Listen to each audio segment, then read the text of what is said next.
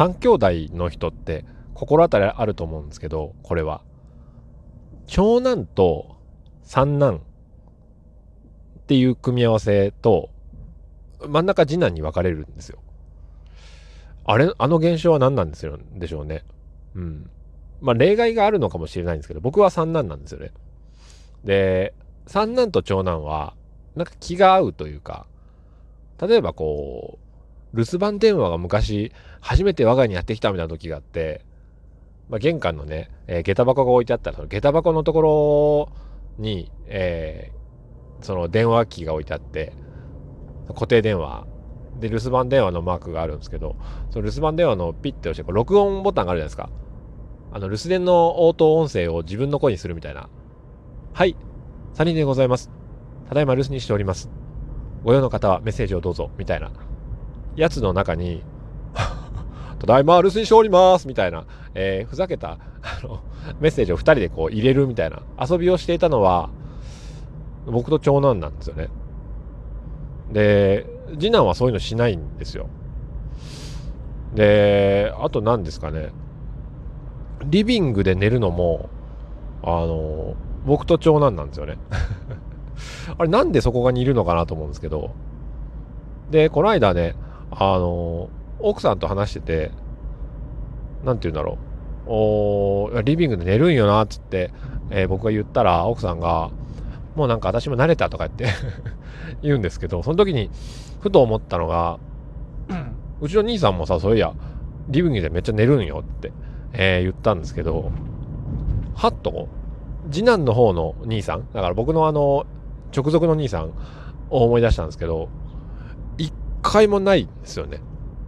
僕の直属の兄は、なんて言うんでしょう。リビングで寝るとか、あ、お風呂入らず寝るっていうことはよくありますけど、なんかリビングでバタンとこう倒れて寝てる姿、だから殉職してる姿見たことないんですよね。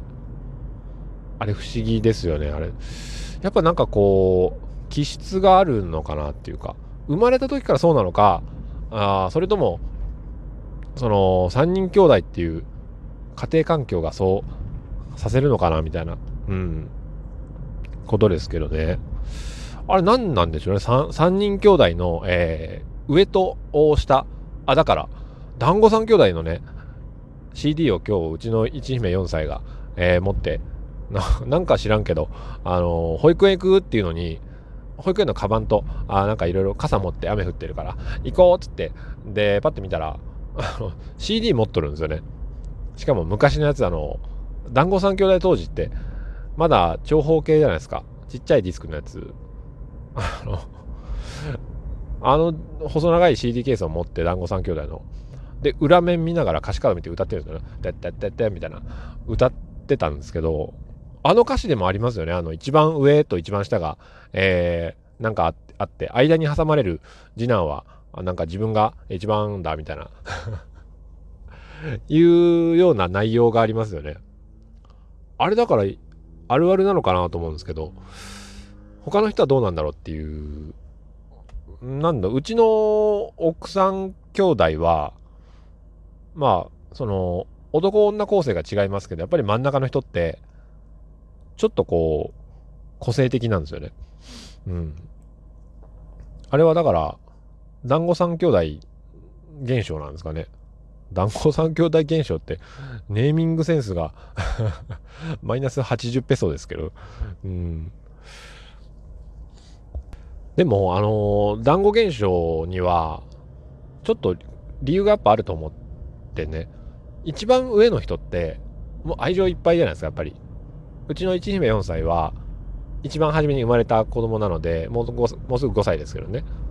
一番最初の子っていうのは、一人だけだから、もう集中するんですよね。もう、できるだけ抱っこ、抱っこ、抱っこ。抱っこファイターになるわけですよね、パパは。で、抱っこしまくっても、一晩中でもゆらゆらして、こう、もう夜泣きをすれば起きて、まあ、寝てる時もありましたけど、まあ、今限り抱っこして、えー、集中して、こう、見つめて愛するわけですよね、長男は、長男、長女は。で、今の状態だと、一姫二太郎なんて、まあ、二太郎の方も、それなりにまあ見てきたわけですけども、二太郎はやっぱり一姫がいる分、ちょっとこう、割合が落ちるわけですよね。うん、集中して見ることができる。全力でっていう機会がちょっと減るわけですよ。うん。で、そこへ例えばじゃあ、うちの二太郎の下に、こう、三太郎もしくは、えー、三女が、もし生まれてきたとしたら、一番困るのはやっぱり二太郎なんだろうなって思うんですよね。うん、だって一姫はもうすでにたっぷりの愛情を、えー、しばらくもらってきたと。で、三男、まあ、もしくは三女は、えー、がいたとしたら、ああ、なんだろう、生まれたてだからもう何もできないから、ね、ミルクをあげて、えー、おしっこを定期的に変えてっていう必然的にそうなるわけですよね。となってくると、お困ってくるのは二太郎なんですよね。二太郎は、あなんだろう、あの、一姫よりもおそんなに愛情たっぷりをもらうことができずに、えー、で三男よりもこう甘い甘いしてもらえないような状態になってきて。しかも下手に一姫4歳が、まあ、成長してるもんだから姉には見てもらえるんですよね。だからお姉ちゃんっ子になる可能性はあるわけですけども、うん、ただそれがまあお兄ちゃんの場合だとかなってくると、もしかしたらその、男の子って、えー、そんなにこう面倒見を、まあ人によるんだと思いますけどね。うん。あんまり大きくなってくると今度自分のことしたいとかって、えー、見なくなるかもしれないじゃないですか。だから、間に挟まれてる人は、やっぱそうなるのかな、みたいな。うん。団子現象ですけどね。よくわからないんですよね。このトークをなんで撮ろうと、撮ろうと思ったのかなっていうのは、よくわからないんですけど、うん。まあ、今日はあれですね、僕はリビングで殉職しないようにしたいと思うんですけど、あれ、な、なんなんですかね、リビングで殉職する現象。リビング殉職。いやね、無呼吸の人は本当、あれですよ。もうポケットにマウスピースですよね。うん。ポケットピースにしといた方がいいと。思うわけですよね。あのー、CPAP って言ってね、空気を送り込んでくれる、うーなんだろう、ドラゴンボールで悟空が、えー、すっごいやられてから、あのー、なんか復活の液体の中でこう、マスクして、えー ベジータですかね。あのー、あるじゃないですか。酸素マスクみたいなのつけられて、こう、空気を送り込まれるんですけど、あれは苦しいので、慣れるまでは。音もするし。マウスピースをつけて寝るんですけど、顎を前に出すための。あれがですね、なんも脱衣所にあるんですよね。洗面所のとこに。水につけてあるから。